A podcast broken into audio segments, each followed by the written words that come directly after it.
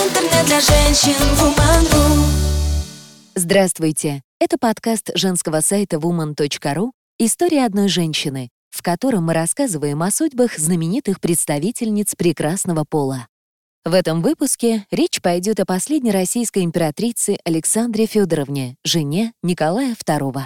Королева Великобритании Виктория называла свою любимую внучку Алису, ставшую после принятия православия Александрой Федоровной, «солнышком». Подданные Российской империи считали монаршую особу холодной, надменной и чересчур властной. Какой же на самом деле была женщина, которую обвиняли в падении монархии? Принцессу Гессенскую как будто с детства преследовал злой рок. Сначала у улыбчивой малышки с выразительными темно-серыми глазами умер брат, потом сестра, следом мать, а через несколько лет скончался и отец. Цепь трагических потерь сильно повлияла на Алекс, как ласково называл ее Николай II. Она сделалась нелюдимой и закрылась в себе.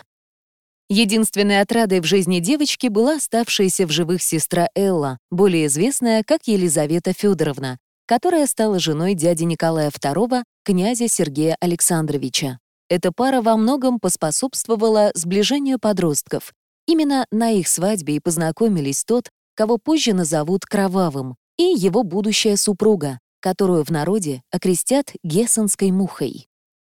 Несмотря на то, что тогда девочке было всего 12 лет, 16-летний наследник престола обратил на нее внимание и уже в следующую встречу четко знал, что перед ним будущая супруга.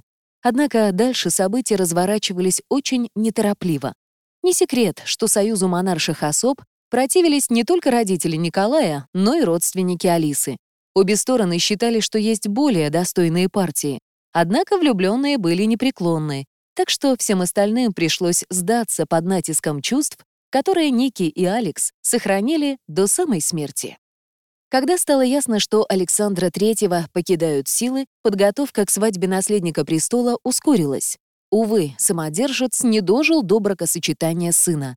Через месяц после смерти императора Алекс и Ники, не дождавшись окончания траура, тихо поженились.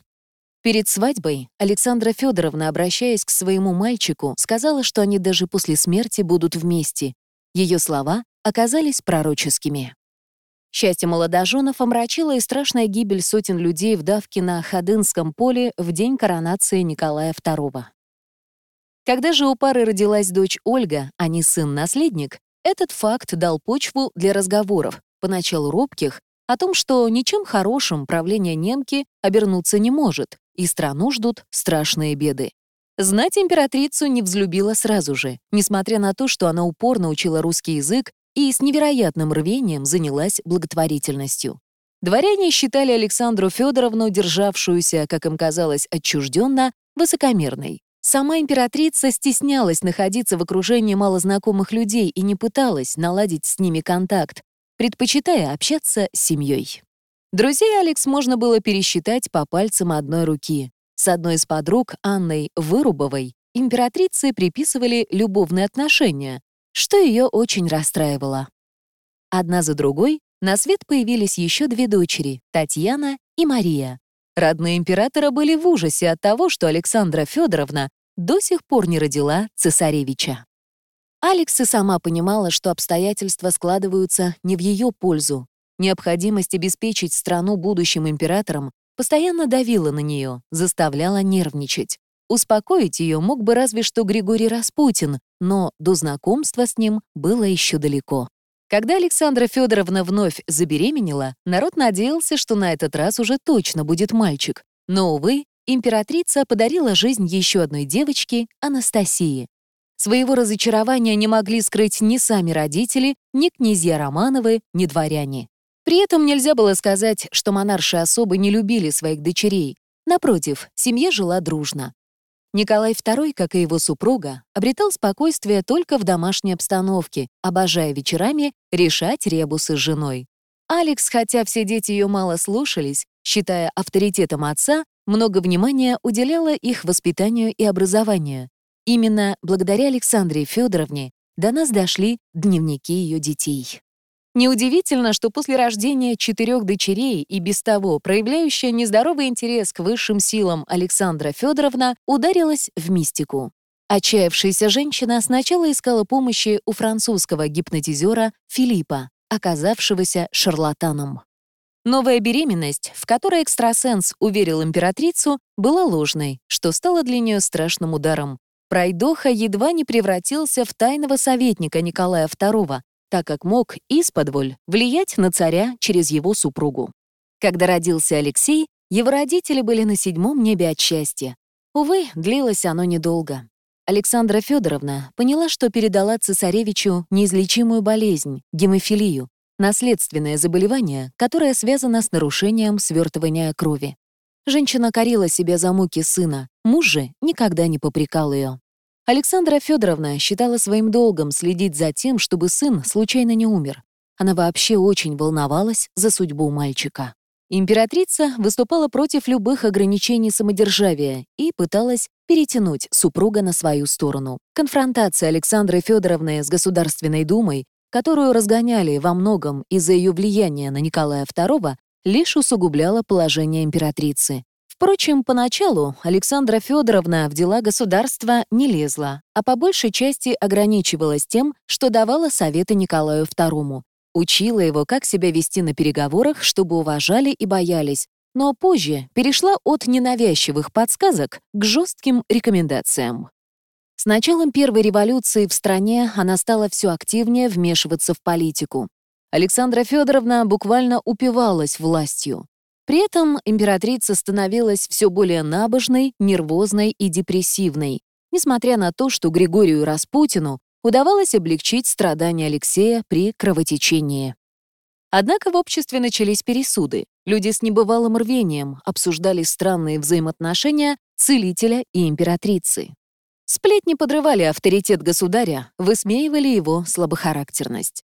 Впрочем, убедительных доказательств интимной связи между знаменитым старцем и царицей до сих пор не найдено. Многим историкам и вовсе кажутся беспочвенными обвинения Алекс в неверности. Супруги с нежностью относились друг к другу все 23 года брака, о чем свидетельствуют сотни их любовных писем. «Я люблю тебя». В этих трех словах заключается вся жизнь, признавался Николай II супруге. «Молиться за тебя, моя отрада, когда мы разлучены. Не могу привыкнуть даже самый короткий срок быть без тебя в доме, хотя при мне наши пять сокровищ», писала Александра Федоровна мужу. Она, несмотря на ревматизм, плавала с ним на байдарках и мерзла. Он был готов ради нее терпеть Распутина, Невозможность провести вместе день годовщины свадьбы воспринималась как трагедия. В первый раз за 21 год мы проводим этот день не вместе, но как живо я все вспоминаю. Мой дорогой мальчик, какое счастье и какую любовь ты дал мне за все эти годы. Знаешь, я сохранила то платье принцессы, в котором я была в то утро, и я надену твою любимую брошку», — переживала императрица. К слову, некоторые интернет-пользователи советуют вдохновляться секретами идеального брака, читая переписку супругов. Не секрет, что Распутин пользовался расположением царской семьи в личных целях. К тому же император постепенно отдавал на откуп супруге все больше и больше дел государственной важности. Она же, прежде чем принять решение, советовалась со старцем. Говорят, что именно Григорий поспособствовал отставкам двух премьер-министров Петра Столыпина и Владимира Каковцева. Он же предсказывал императрице и делал это абсолютно бесталанно, куда двигать войска во время Первой мировой. Все это вызывало недовольство. В стране еще больше стали ненавидеть императрицу, считая, что мужчина в царской семье она, а не государь. Существует версия, что подобные сплетни раздували из мухи слона, а их целью была дискредитация супругов. Однако нельзя отрицать тот факт, что из-за присутствия при дворе Распутина, которому благоволила Александра Федоровна, трон под Николаем II зашатался еще сильнее.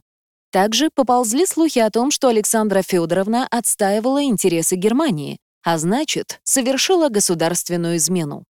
Расследование, проведенное по приказу царя, выявило, что это была всего лишь немецкая пропаганда, Однако репутация императрицы уже пострадала. Александра Федоровна была уверена, что Николаю II необходимо проявлять как жесткость, так и гибкость. Она во многом повлияла и на его судьбоносное решение стать главнокомандующим войск в 1915 году. Народ, естественно, возлагал вину за поражение на государя. Императрица не замечала того, насколько серьезны волнения в обществе, и убеждала мужа, что вскоре все наладится. После убийства Распутина супруги остались без моральной поддержки, из-за чего Николай II, и так не любивший заниматься государственными делами, будто бы махнул на страну рукой. До революции 1917-го оставалось меньше года.